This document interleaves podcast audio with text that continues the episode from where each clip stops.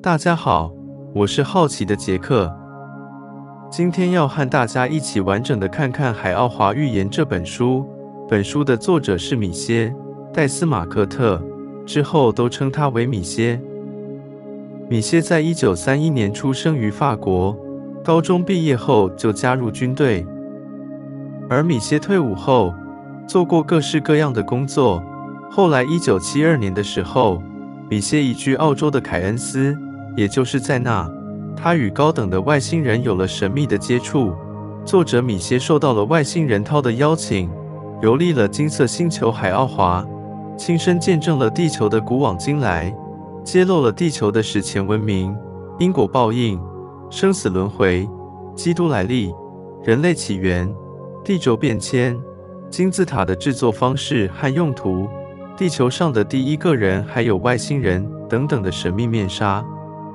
作者在他一九八七年的六月经历了外星旅行后，然后在一九八九年一月就将此书书写成稿了。以下是作者序。我是遵命写这本书的。我发誓这是发生在我身上的一系列事件的报告。我估计在一定程度上，这非同寻常的故事对有些读者来说像是一本科幻小说，一个彻头彻尾编造的故事。但我并没有编故事所需要的想象力。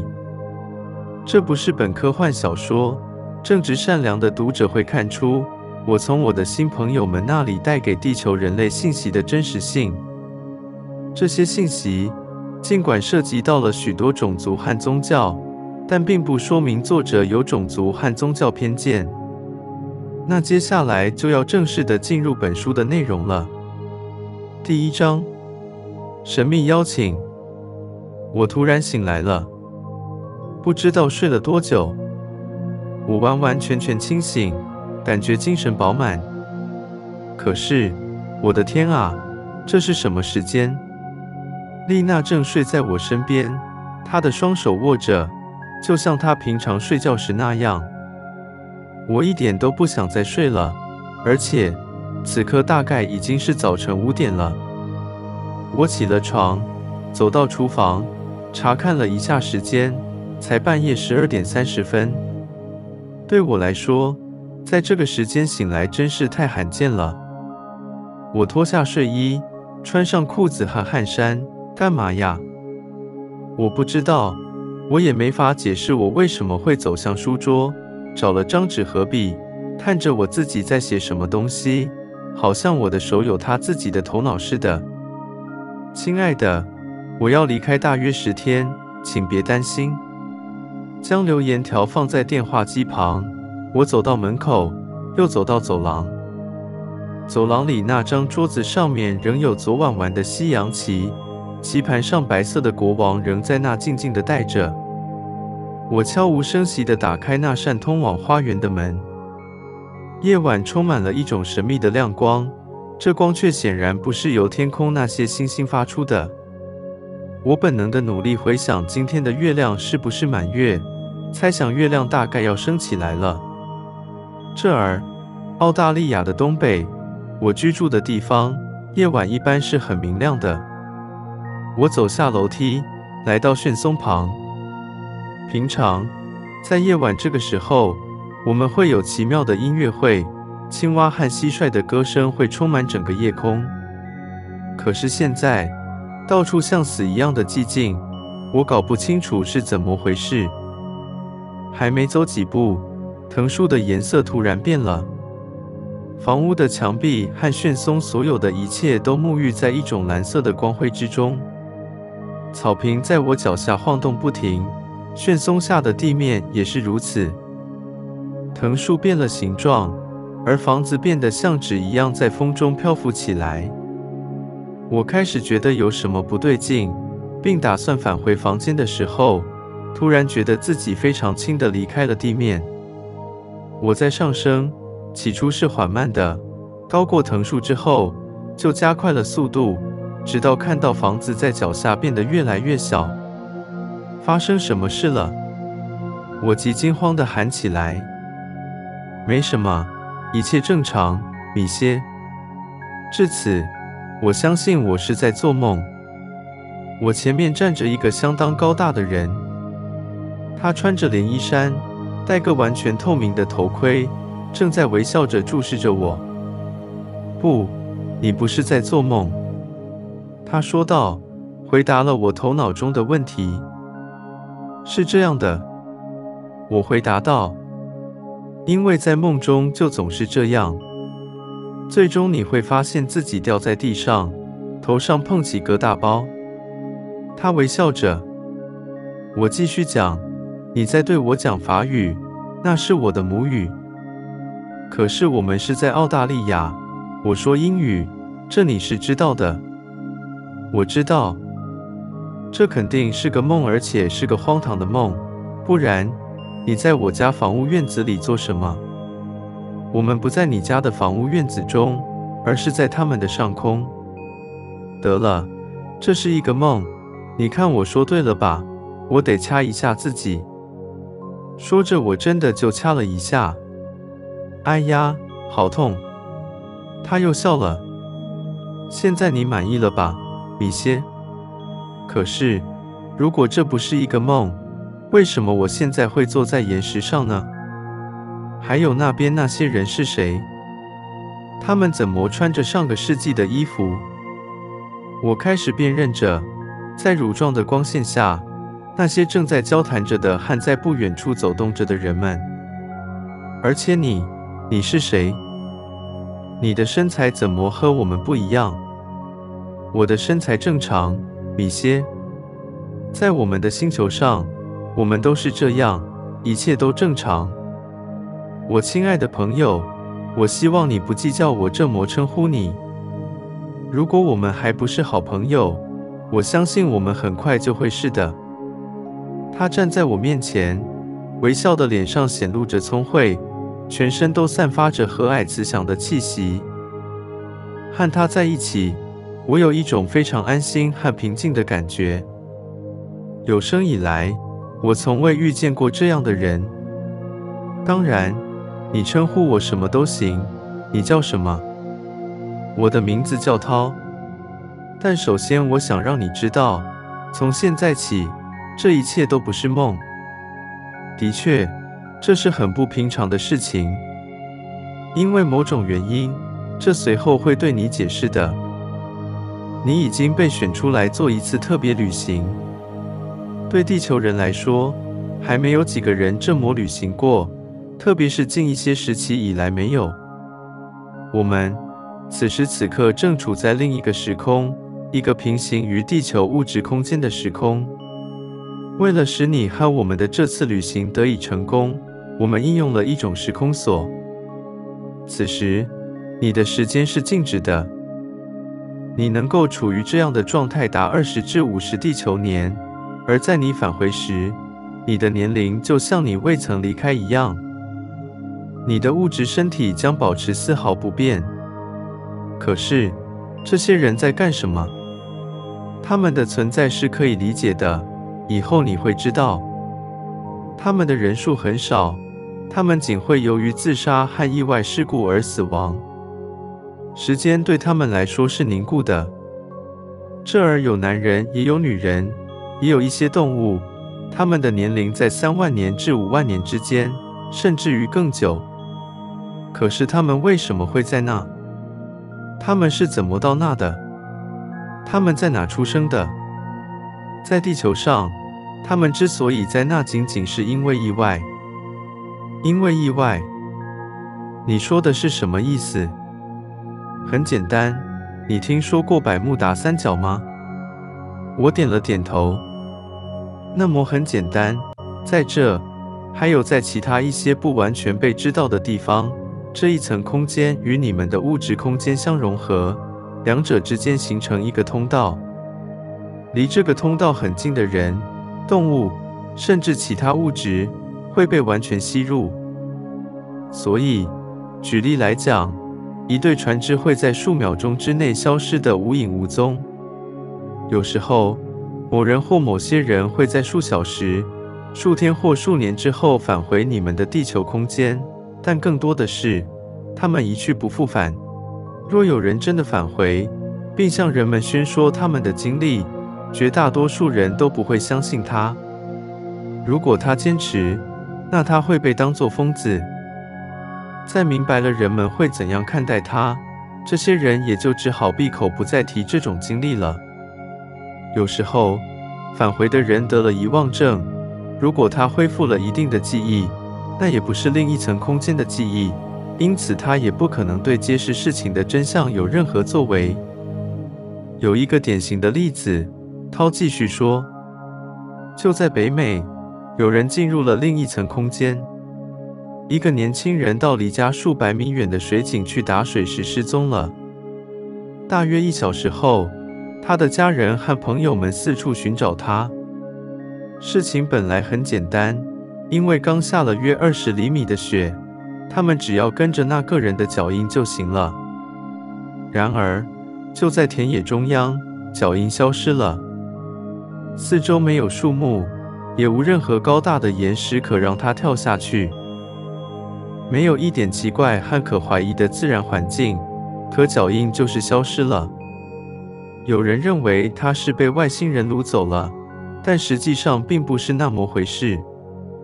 以后你会明白的，他其实是被吸进另一层空间了。我记得当时我说，我是听说过有这么回事的，可是你是怎么知道这一切的呢？这你以后会明白的。他没有正面回答我的问题。我们的谈话被一群人的突然出现打断了。这些人是如此奇怪，以至于我又开始怀疑这一切是不是在梦中。大约十二个男人，还有一个女人，从离我们一百米远的一堆石头后面冒了出来。更奇特的是，这些人像是史前历史书中走出来的一样。他们蹒跚着像大猩猩一样的步态，手里挥舞着现代人怎么也不可能拿得动的巨大棍棒。这些吓人的生灵们径直冲着我们而来，吆喝着像熊似的。我转身要逃，可我的同伴告诉我没什么可怕的，我只管带着别动。他将手放到他腰间的扣子上，转身朝向来者。我听到一连串轻微的咔嗒声。五个长相最难看的人应声倒地，一动不动。剩余的人完全止住了脚步，开始呻吟起来，并拜倒在我们的面前。我又看了一下涛，他站着像个雕塑，神色凝重，眼睛盯着对方，似乎试着将他们催眠。后来我才知道，他是用心灵感应向对面那个女人发布命令。这个女人突然站了起来，用一种喉音朝着其余的人下达命令。我猜是这样。这些人起身，抬起那些尸体，朝着来的方向退回了。他们在做什么？我问道。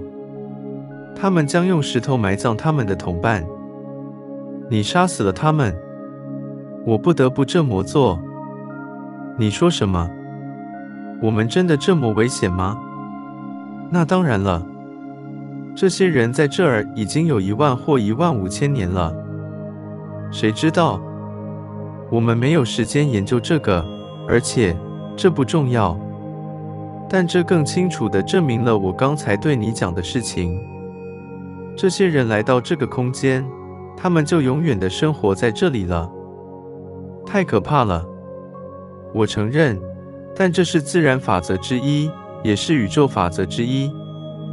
进一步讲，我们是处于危险之中，因为他们的行为与其说是像人，不如说是像野熊。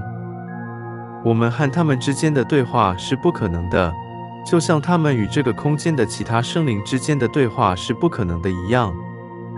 一方面，他们不懂得语言交流；另一方面，他们根本就不明白他们怎么了。我们真的危险，而且，让我说，我刚才实际上是帮了他们一个大忙，因为我解脱了他们。解脱？别显得这么震惊，米歇，你很清楚我说的是什么意思。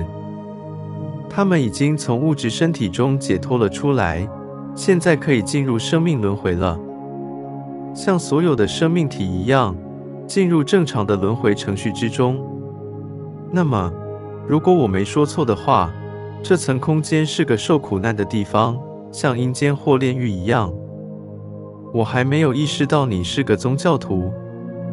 我这么比喻是向你表明我在努力理解你的话。我回答道，同时奇怪他怎么知道我是不是宗教徒。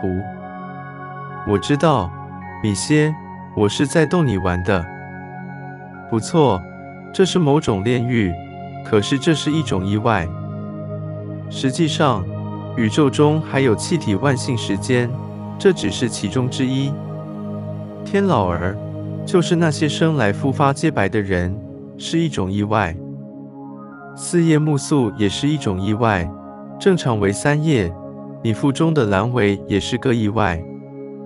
医生们仍不明白人体中有个阑尾有何用，答案是没什么用处。平常，自然界中任何事情的存在都有它明确的原因，这就是我为什么将阑尾也列为意外了。生活在这层空间的人们，无论在精神上或是躯体上都没有痛苦。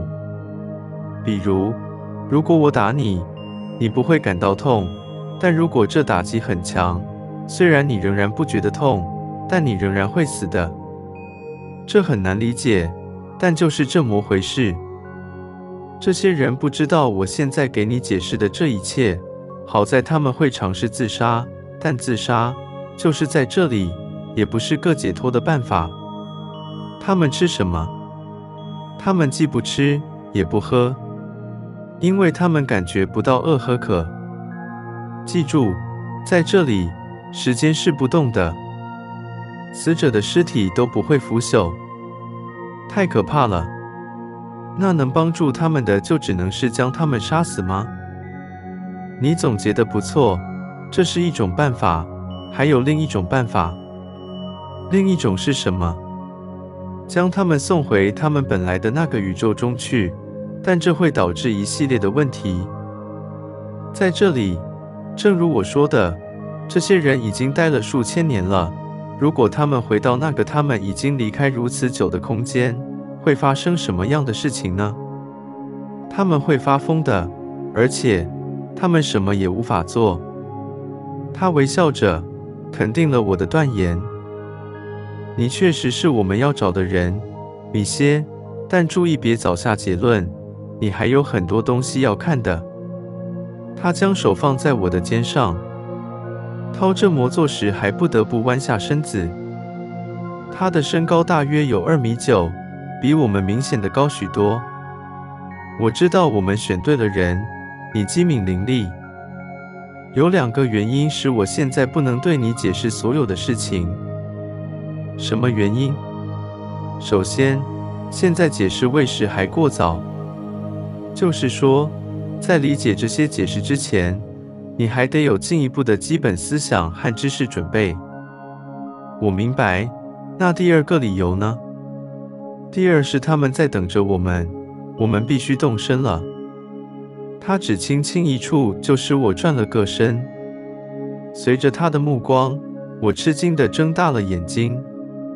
百米之外，有个巨大的东西发出蓝色光辉的圆球状的东西。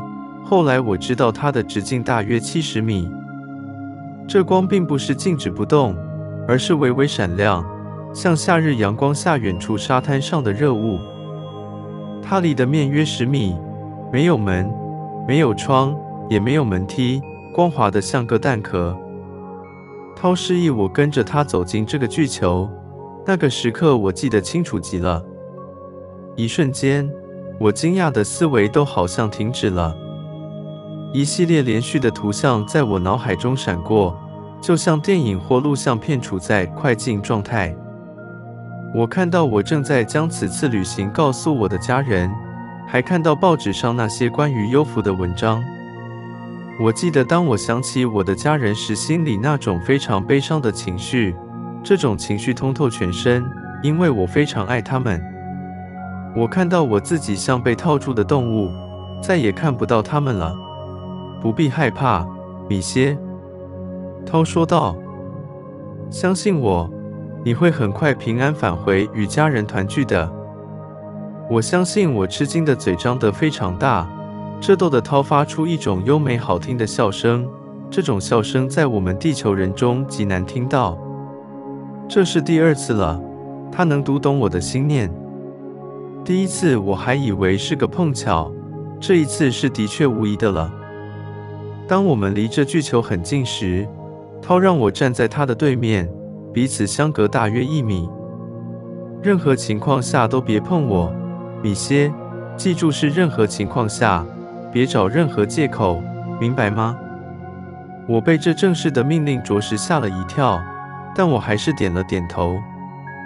他将一只手放在左胸前一个大徽章上，另一只手握着一个从腰带上取下的像一个圆珠笔的东西上。他将那圆珠笔举到头顶，指向巨球。我记得我看到这笔发出一束绿色的光柱，但我不敢肯定。然后他将这笔对着我。而另一只手仍然压在那个大徽章上，毫不费力的，我们就升高了，朝着那巨球的方向。就在我以为我们快要碰上那巨球时，巨球壁的一部分缩了进去，就像巨大的活塞缩进气筒一样，形成一个椭圆形、高约三米的入口。我们重新落到地板，站在这巨球中的地板上。他将手从大徽章上放下。然后又将笔扣回到腰带上，其熟练程度表明他经常这么做。来，现在我们的身体可以相互碰触了，他说道。他将手放在我的肩上，领着我朝着一束蓝光走去。这蓝光太强，我不得不半闭着眼睛。我在地球上还从未见过这种蓝色。就在我们马上要进入这蓝光的时候，发出灯光的那面墙就让我们通过了。这个现象我就只能这么描述了。本来，以我们前进的方式，我发誓我的头一定会被撞起一个大包的，但我们却穿过了，像个幽灵一样。我脸上那惊吓的样子，使涛开怀大笑，这倒使我安心了不少。我记得他的笑声就像清风一样。使我惊慌的心平静了下来。过去我常和朋友们谈论飞碟，而且相信他们的存在。但当你真的面对现实时，你头脑中的问题会多得头都要爆炸的。当然，我内心里是高兴的。从涛对我的态度上，我觉得我不必担心。可是，他不是独自一人。我担心的是。其他人会对我怎么样？尽管如此，这趟旅行还是很让人着迷的。我仍然担心我是否真的会再见到我的家人。在数分钟之前，我还站在我家院子里，而现在，他们是那样遥远。我们现在是在一个像隧道的走廊里滑行，走廊尽头是间小屋，其墙壁是极强的黄色。亮的使我不得不闭住双眼。屋顶呈圆穹状，像个倒扣的大碗。涛给我戴上一个透明的头盔，我睁开一只眼一看，这头盔使那黄色不那么刺眼了。你觉得怎么样？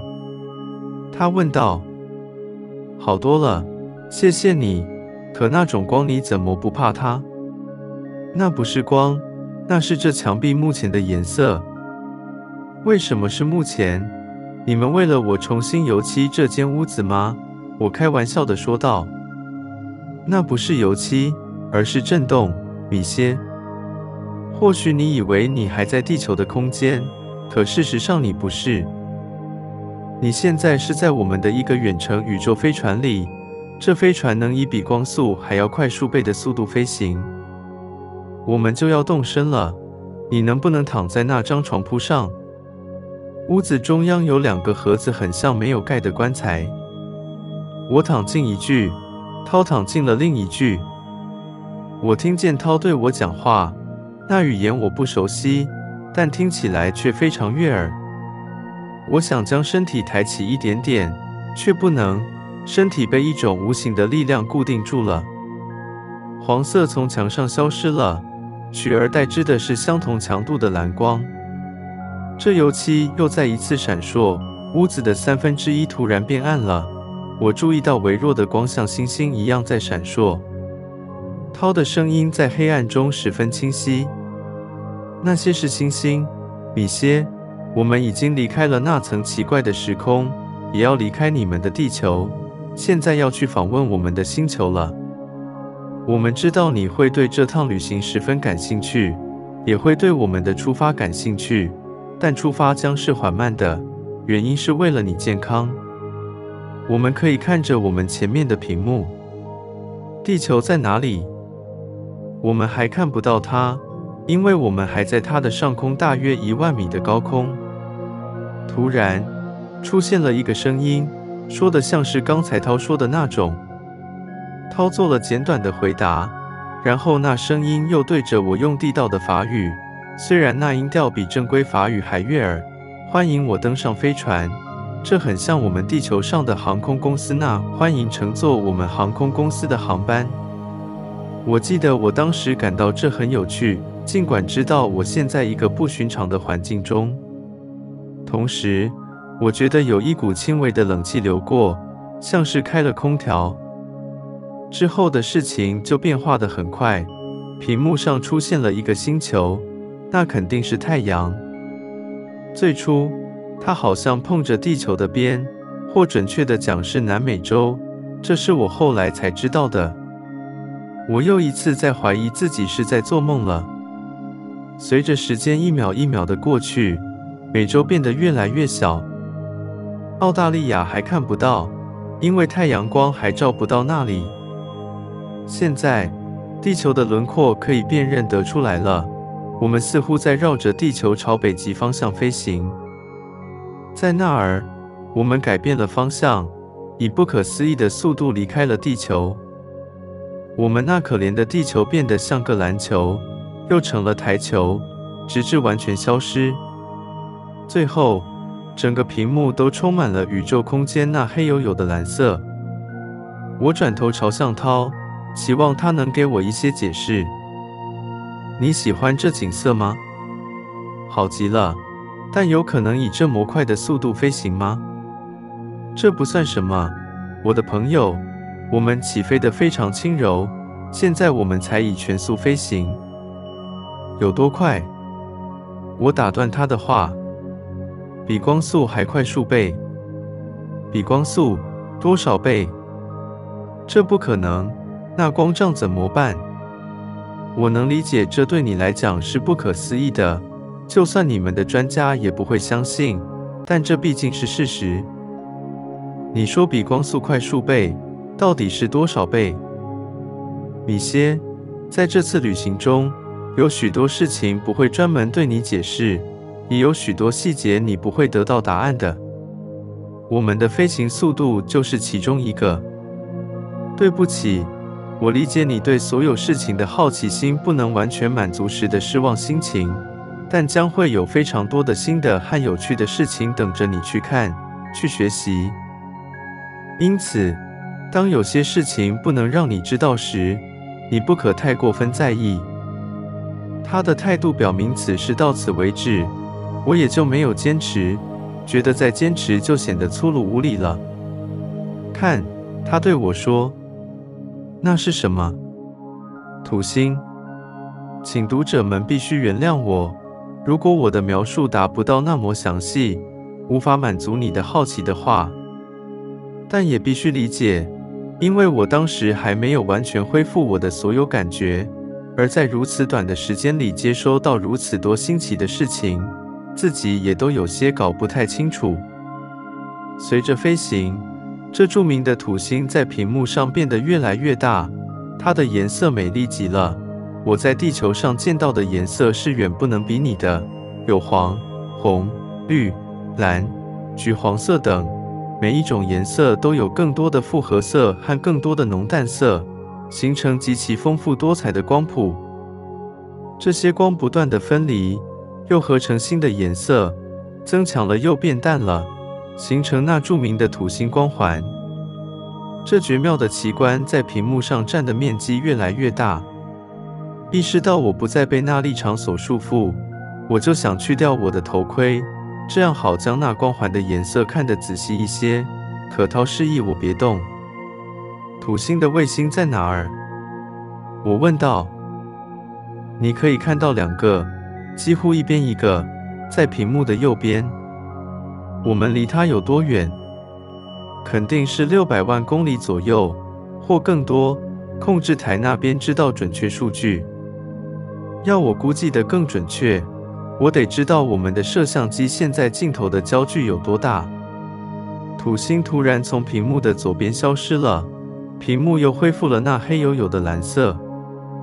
我相信我当时有一种前所未有洋洋得意的感觉，这种独特的旅行正是我求之不得的。为什么呢？我过去对此从未有所求，想也不敢想的，谁敢期望呢？涛站了起来，你也可以出来了，米歇。我一言照办，和他站在屋子中央。直到那时，我才注意到他头上不戴头盔了。你能否解释一下？我问道。为什么我不戴头盔时你戴，而我戴头盔时你却不戴？很简单，我们星球上的细菌种类和你们地球上的不一样。地球环境对我们那儿的细菌是极好的培养液，因此，为了与你接触，我必须注意这基本保护。你对我们来说也曾是危险的，但现在不是了。我不明白你说的。当你进入这个房间时，那颜色对你太强了，我就给了你一个头盔，就是你现在戴的这个，这是专为你设计的。的确。我们能够估计到你的反应。没多久，房间的颜色由黄变蓝，那是因为你身上百分之八十的细菌都被杀死了。之后，你感觉到一股冷空气，像空调一样，那是另一种消毒，其机理就是应用放射线。虽然那不是准确的术语，因为这没法翻译成任何一种地球语言。这样。我就被百分之百被消毒了，而你身上却仍有相当多危害我们的细菌。我现在给你两粒药丸，三小时之内，你就可以变成和我们一样纯净，成为我们的一员。说着，他就从床边的一个小盒子里拿出两粒药丸，还有一个装有某种液体的试管，并把它们交给了我。我想那试管里的液体是水。我将药丸和那液体都服了下去。哎呀，非常奇怪，一切都发生得非常快。涛用手托起我的身体，将我放进那盒子里，去掉我的头盔。这一切都是我从离我二米到三米的地方看到的。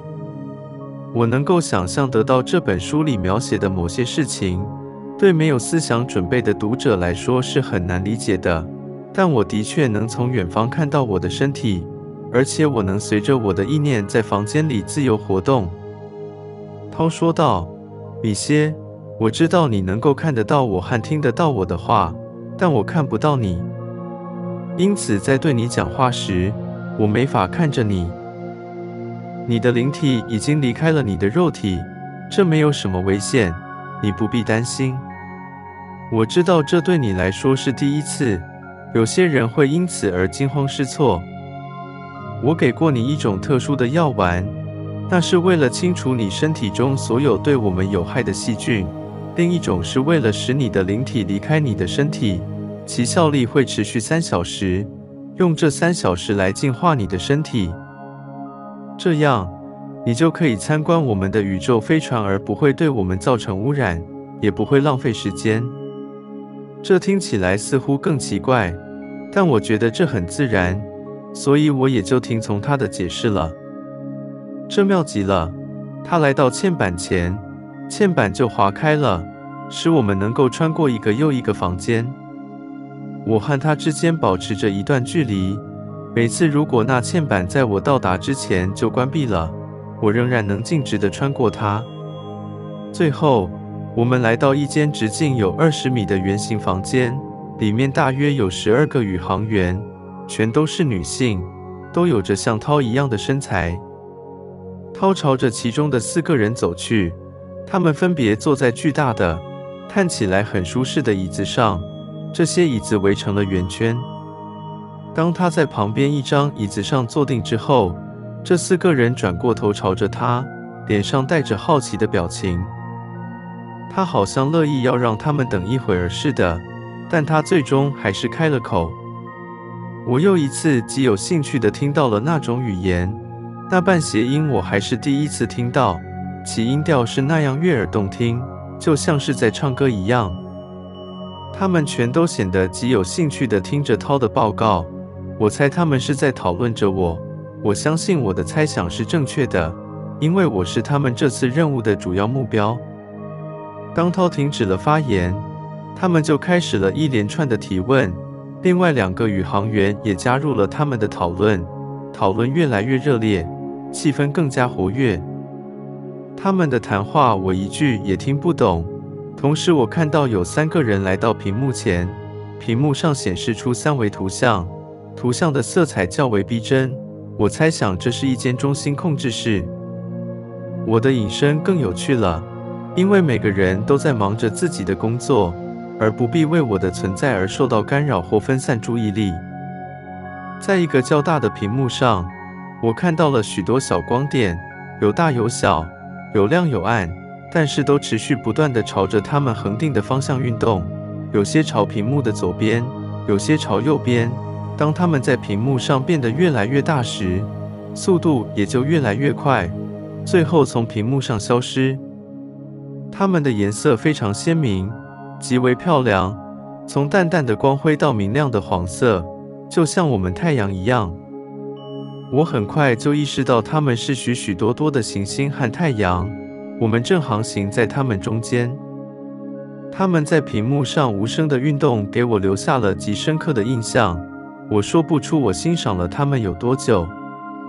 突然，控制室里充满了一种声音。